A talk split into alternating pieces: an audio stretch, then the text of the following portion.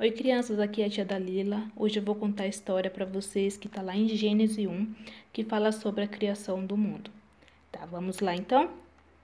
Você sabia que já teve um tempo que não existia nada no mundo? Nem terra, nem céu, nem sol, estrela, planetas, não existia nada, nem mesmo a gente, seres humanos. E nesse tempo só existia três pessoas: Deus, Jesus e o Espírito Santo. E um dia os três estavam passeando ali pelaquele nada que existia e conversando, trocando ideias. E quando eles viram que não existia nada e tudo era tão escuro, sem vida, sem cor, os três tiveram uma grande ideia. E sabe qual foi elas? Vou contar para vocês no decorrer da história.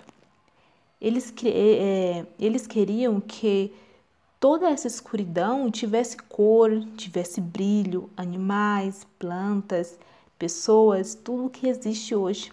Então Deus, como era muito poderoso e como ainda hoje é, ele falou assim para Jesus, o Espírito Santo: Já sei o que, que eu vou fazer. Aí falou: Que haja luz. Crianças, a luz apareceu. Aí ele viu que a luz era tão, mas tão bonita que separou a luz da escuridão e deu o nome de dia e de noite, sendo que esse foi só o primeiro dia de tudo que ele criou, hein? No segundo dia, Deus fez o céu. No terceiro dia, ele separou a água da terra, e onde a água ficou, ele chamou de mar, e a parte seca de terra. E depois falou: Terra, eu quero que você dê todo tipo de planta, todo tipo de árvore que dão frutos, todos os tipos de frutas. E a terra obedeceu. E Deus viu que tudo isso era tão, mas tão maravilhoso. E ele se alegrou. No quarto dia, ele fez o sol e a lua e as estrelas.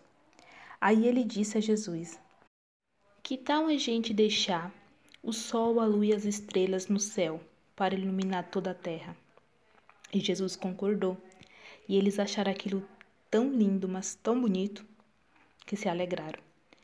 Aí no quinto dia, Deus falou para o Espírito Santo assim: Não seria legal que existisse todo tipo de peixe e ave para deixar o oceano bem mais bonito e o céu bem cheio de, aves? E o Espírito Santo falou que seria maravilhoso ver tudo isso. Então Deus ordenou que, que as águas dessem todo tipo de seres vivos e que existisse todo tipo de ave. E os, e os três olharam para tudo isso que ele já tinha feito e acharam tão lindo, tão maravilhoso que ele tinha feito. No sexto dia, Deus olhou para a terra e percebeu que ainda não existia animais, só plantas. Então falou para a terra: produzir todo tipo de animal, tanto selvagem como doméstico, como os que se arrastam, todos os animais que conhecemos hoje. Aí os três conversando e falaram: Vamos criar também um ser humano? Parecido com a gente, que tal? Para que eles possam cuidar de toda essa maravilha que fizemos. Aí os três concordaram. Então, eles fizeram o ser humano. E Deus deu a ele autoridade sobre todos os animais, to todas as aves, todos os peixes, tudo que existe na terra. No sétimo dia, Deus, Jesus o Espírito Santo descansaram. Eu imagino eles deitados no céu, olhando para a terra e vendo toda a beleza, toda a criação que eles fizeram em seis dias. Não é lindo? Pede para mamãe e para papai ir lá fora agora com vocês ou olhar da janela para o céu. Tenta contemplar a beleza que Deus fez para a gente.